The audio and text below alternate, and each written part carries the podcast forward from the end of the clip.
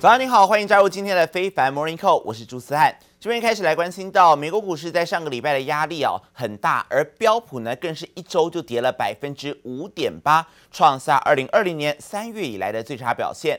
而纳指更是一个礼拜跌了将近百分之五，费半一周跌了百分之八点九五。不过回到上周五的时候，看到空头回补，下行空间已经有限了，主要指数都回到平盘来震荡，甚至科技股还有稳盘上攻的一个表现。但是呢，富国银行的分析师就表示了，近期经济走向衰退已经成为许多投资人料想到了定局。现在唯一的问题是衰退的时间持续会多久，这个对企业的盈利影响的严重程度。如果拿前两次同样是因为通膨而失控的走进熊市的这样状况来对照的话，那么美股熊市可能还有很长一段路要走啊。而我们来看到道琼工业指数最后在上周五是下跌了百分之零点一三，下跌了三十八点，收在两万九千八百八十八点。标普 S M P 五百指数涨幅百分之零点二二，上涨八点，收在三千六百七十四点。科技股的部分跌升反弹，纳斯达克指数涨幅百分之一点四三，上涨了一百五十二点，收在一万零七百九十八点。费城半导体涨幅百分之零点四六，上涨了十一点，收在两千五百七十八点。也提醒您，今天是美国的六月节全国独立日，所以美股会休息一天。美股周五适逢四巫日，在经历了一个礼拜的惨烈抛售后，在中概股强势高升、科技股稳盘助攻之下，有惊无险。四大指数仅道琼黯然收黑，收跌百分之零点一三；纳指收红近百分之一点五；标普和费城半导体则分别小涨百分之零点二二及百分之零点四六。For the day, we are seeing that communication services, consumer discretionary technology, those have been the leaders today. We're, we've been watching energy. Energy today really lagging, and over the last five days, this week has been the underperformer. 回顾一整个礼拜，在联准会实施一九九四年以来最大升息幅度和瑞士央行历史性的升息冲击之下，道琼周线仍下跌百分之四点七九，而且在过去十二周中有十一周下跌出现前所未有的状况。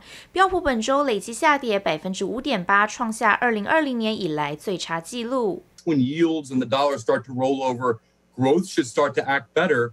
You look at FANG stocks this week, you know, stocks like Apple, Amazon, Netflix, they're only down about three to 5%. So I have some cycles that I that suggest that we're going to bottom Towards the end of June，联准会主席鲍尔周五重申对抗通膨的决心，向来偏鸽派的明尼亚波利斯联准银行总裁更暗示七月支持升息三码，仍然引发投资人加深对经济恐怕衰退的疑虑。There's just no place to hide at this point, and that's actually really unusual. I think we're going to see that too. If if CEOs are not confident, they're going to cut back on hiring, they're going to cut back on capital investment, they're going to cut back on um, marketing spend and other areas that typically get cut during recessionary periods. 在经济衰退忧虑来袭之际，企业能否维持收益和配息力道，重振气氛低迷的美股，都牵动着全球市场走向。记者综合报道。而在经济放缓甚至衰退的恐慌情绪之下，最近导致这个广告驱动的网络股也受创。华尔街更将开始呢，企业的缩减广告预算趋势纳入获利模型，纷纷下调多家广告驱动型企业他们的财务预测，其中就包含 Meta 还有 Alphabet 都被下调。As we get through the quarter, so probably probably our numbers probably still okay. On the go forward, it's it's a bigger question, and um, the question would be about ad demand with the rising rates and all the macro headwinds and higher rates lead to you know kind of uh, slowing GDP or declines. Uh, people are calling for a recession at some point, maybe uh, back half of this year and the next year. Are they factored into stock prices right now?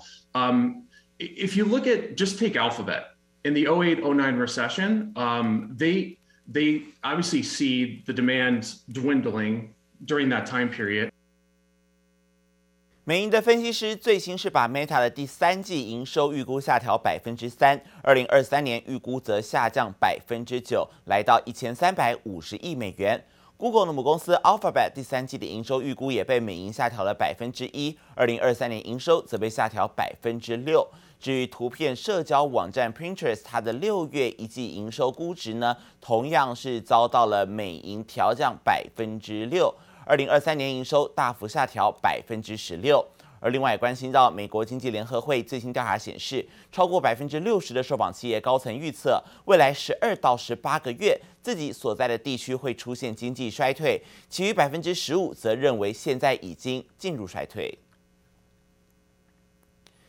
美国财长耶伦最新是接受了 ABC 新闻访问，表示美国经济的确有可能出现放缓，但经济衰退并非不可避免，完全重复总统拜登在上个礼拜的言论，有意要替市场的担忧情绪来降温。I expect the economy to slow. Uh, it's been growing at a very rapid rate as the economy, as the labor market is recovered and we have reached full employment. It's natural now. that we expect a transition to steady and stable growth. But I don't think a recession is at all, at all inevitable. Um, Chair Powell, uh, clearly inflation is unacceptably high. It's President Biden's top priority to bring it down. And Chair Powell has said that his goal is to bring inflation down while maintaining a strong labor market. Well, I don't think a recession is inevitable. President Biden is reviewing uh, tariff policy toward China. We all recognize that China engages in a range of unfair trade practices that it's important to address. But uh, the tariffs we inherited, um, some serves no strategic purpose and raise costs to consumers. 耶伦指出，随着联准会采取更积极的行动来解决通膨飙升的问题，美国陷入衰退并非不可避免。而至于政府解决高通膨的手段有哪些，耶伦直言，本届政府从前总统川普身上继承的部分对中商品加征关税，可说毫无战略意义，并且表示，拜登正在审查这些关税，以作为缓解美国高通膨的一种方式。不过，耶伦并没有列举出任何具体的关税项目，也拒绝透露拜登政府将在何时做出最终决定。美国的通膨处在超过四十年来最高，已经使得 Fed 官员在五月的货币政策会议之后，几乎是全部都同意要升息三码，创下一九九四年以来的最大升幅。而 Fed 在上周五所提交国会的年度报告也指出，将会无条件的对抗通膨，恢复物价稳定。联准会理事华勒他也全面转鹰，支持 Fed 在七月要再度升息三码，并且表示应该不惜一切代价来降低通膨。不过，在美国五月通膨持续创高之后，市场闪崩坠入熊市，投资人显然不相信 Fed 积极降通膨，却又不伤害成长软着陆这样的说法。而《华尔街日报》也示警了，说投资人应该要放下经济软着陆的迷思，因为一九五零年代以来，Fed 之前所启动十二次重大紧急缩周期之中呢，多达九次都是以经济衰退作为收场。而在分析师还有企业执行长越来越担心全球经济衰退之际，现在投资人也担心企业可能会出现盈余衰退，拖累股市跌得更深。美国银行报告就指出了，经济跟通膨可能比费勒所体验到的还要更糟，市场应该要有所准备。而美国经济学者也预测，美国在 Q1 经济在萎缩百分之一点四之后，Q2 只会反弹大约百分之一点五。而尽管美国企业财报季要到七月中才会开锣，但是投资人已经高度紧张，企业会不会出现衰退？分析师原本预估今年标普五百指数成分股获利呢，今年可以看增近一成，但是有一些投资人认为这个数字将会遭到下修。而分析师的指出，基于经济成长减缓，企业不太可能维持超高的营业利率。如果经济衰退的话，标普五百指数可能会跌破三千六百点。而短线而言，基于美股价位仍高，股市这个礼拜还是会面临到卖压。投资人应该密切关注 Fed 主席鲍尔在二十二号、二十三号所出席国会听证会的说法。而三大指数当中呢，目前只剩下道琼还没有跌入熊市，但上周的跌幅已经是二零二零年十月以来最大了。而美股标普指数呢，十一周以来呢，已经有十周都是在下跌。对于本周的展望，投资人将重点放在联准会主席鲍尔。我们刚才提到，周三、周四要出席听证会，是否会释出更多的利率政策预告？同时，一系列的中央联准会票委还有官员也都会释出谈话。I'm not predicting a recession. We do have growth slowing um, to a little bit below trend growth, and we do have the unemployment rate moving up um, a little bit, and that's okay, right? It, it's sort of we want to see some slowing in demand to get it in better line with supply. It's because we need to have that supply right. side come back into better balance as well. And that's why it isn't going to be immediate that we see right. 2% inflation. It will take a couple of years. 克利夫兰联准银行总裁，同时也是今年票委的梅斯特，他表示，美国经济衰退的风险正在增加，通膨需要几年时间才能恢复到联准会百分之二的目标。 而同一时间，美国银行策略师直言，现在投资人是时候放弃抵抗，终结逢低买入的心态。预期通膨会维持在百分之三以上，一直到联准会下一次升息之前，投资人都应该要保持谨慎。紧接着，联准会主席鲍尔首度公开了演说，他们说呢，再一次要强调正迫切专注于让通膨率回到百分之二的目标水准。而同时，鲍尔也强调，美国发展官方版的数位美元是有助于在其他国家各自发展数位货币时，保障美国在全球的主导地位。My colleagues and I are acutely focused on returning inflation to our 2% objective. 美国联准会主席鲍尔重申对抗通膨的决心。本周的联准会一口气升息三码后，鲍尔首度公开发表演说，再一次强调联准会正迫切专注于让通膨率回到百分之二的目标水准，来维持金融稳定。Our commitment to both the dual mandate and financial stability encourages the international community to hold and use dollars. The wide use of the dollar globally can also pose financial stability challenges. 面对市场疑虑，担心美元一部分的主导地位可能会被中国蚕食，鲍尔很有信心强调，美元仍有许多关键性的基本优势，包括金融体系高度透明、法治化以及完全独立的联准会。Looking forward, rapid changes are taking place in the global monetary system that may affect the international role of the dollar in the future. Notes, a U.S. CBDC could also potentially help maintain the dollar's international standing. 鲍尔认为，在其他国家自行发展数位货币时，美国发展官方版的数位美元，有助于维系美国在全球的主导地位。而就在联准会与全球央行接力升息抗通膨时，美国智库调查经济前景展望，全球有超过六成的 CEO 预期在公司营运所在地区未来十二到十八个月将出现衰退。另外，百分之十五则认为公司所在的地区已经陷入衰退，显示商业领袖对于经济前景的看法趋于悲观。各国政府得想想办法，将升息对经济的伤害降到最低，才能挽回市场信心。记者叶玉玲、黄彦章综合报道。也关心到加密货币市场，现在的价格已经跌落了两万美元，总市值在过去两个月蒸发超过一兆美元，让人担心美国的经济衰退增加的可能性。但专家认为，这个崩跌跟实体经济没有关系，并不会脱离到整个的经济状况。比特币价格在十八号已经跌破了一万七千八百美元，但是在十九号盘中强弹超过百分之十一，报在一万九千七百六十七美元。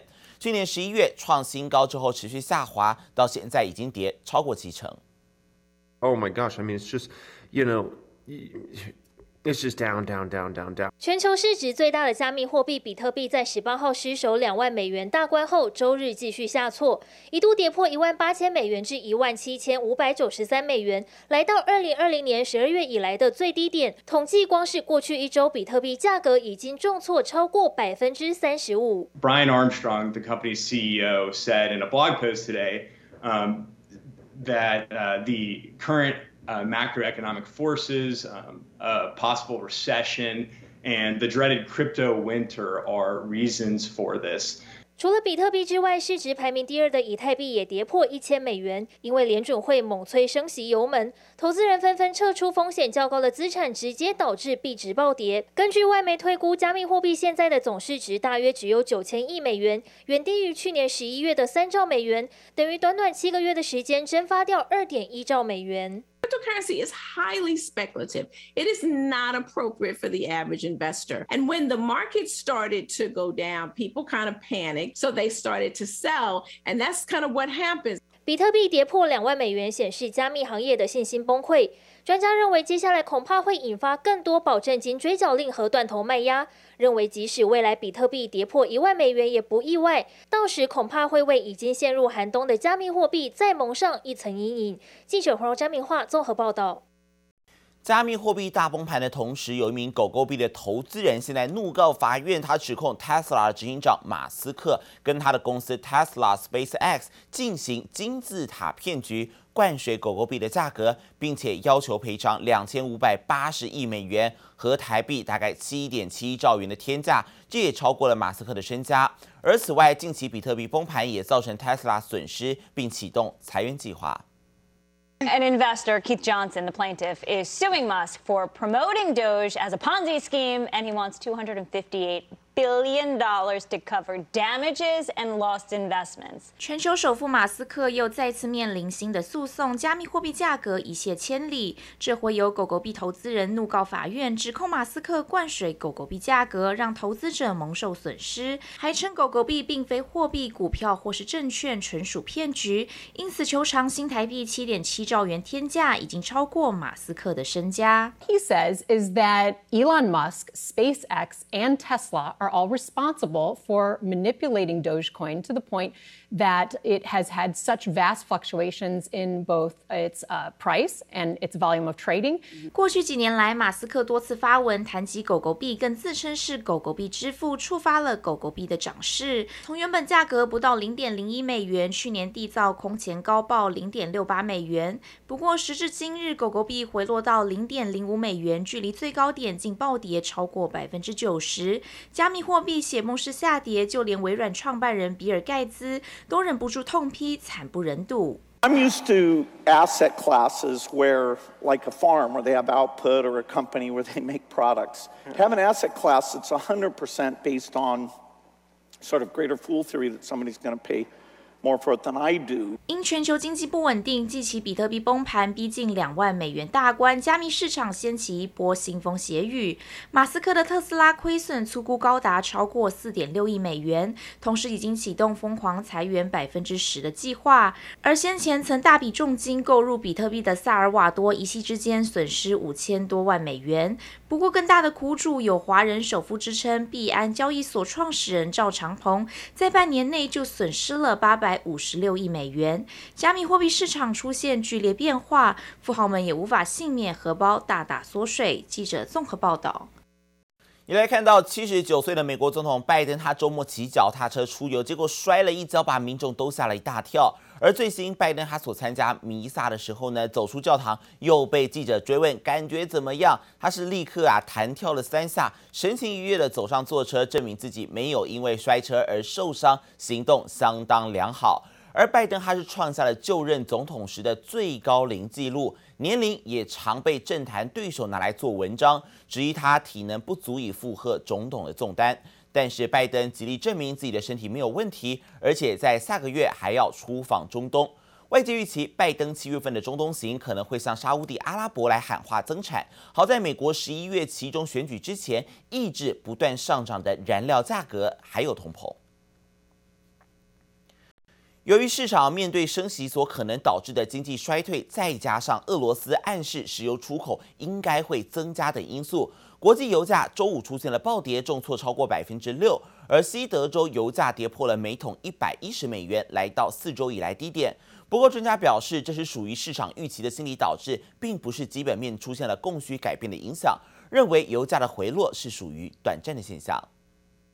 Now, West Texas Intermediate crude oil actually fell below $109 a barrel at its intraday lows today. That is about the lowest level that we've seen over the past month now. 国际油价十七号暴跌超过百分之六，来到四周以来低点。纽约期油更是创下三月底以来最大跌幅。对此，专家表示，美国联准会主席鲍尔重申将致力于恢复物价稳定，暗示将维持鹰派政策，美元强势，加上市场开始担忧经济衰退影响等因素，都是造成这次油价下跌的市场心理层面反应，白线上强势的美元也造成了原物料的压力。接下来呃七八月份，OPEC 也就是呃石油输出国组织，呃他们将开始陆续的讨论明年的一个需求展望。假设产油国保持的是比较大幅增产的一个态度的话，这样对于呃国际原油价格就会出现一个相当负面的一个呃压力。啊，假设他们所预估的一个需求面的增长。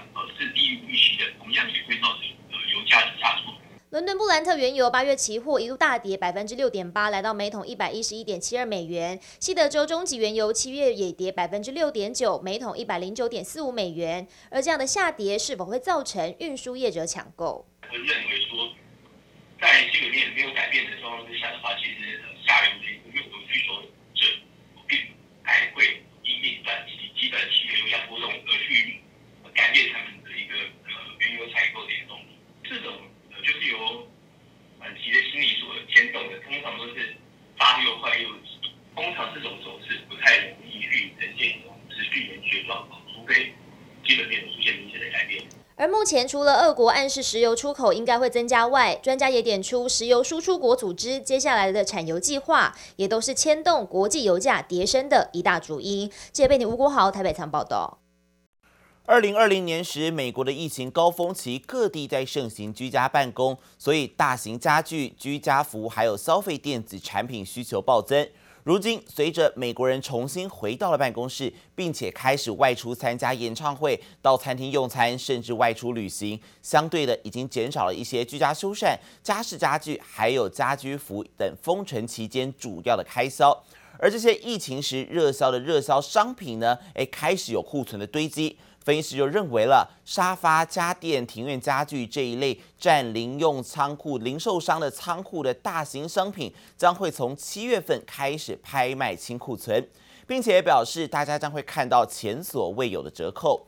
而消费电子产品也遭到分析师点名，是成为下一个库存太多需要降价清仓的品项，因为晶片缺货的情形已经出现了缓解，预期届时电视还有笔电也都会有优惠折扣。不过，并不是所有商品都会寄出流血折扣，例如生活用品还有食品就受到了通膨的影响，难以降价。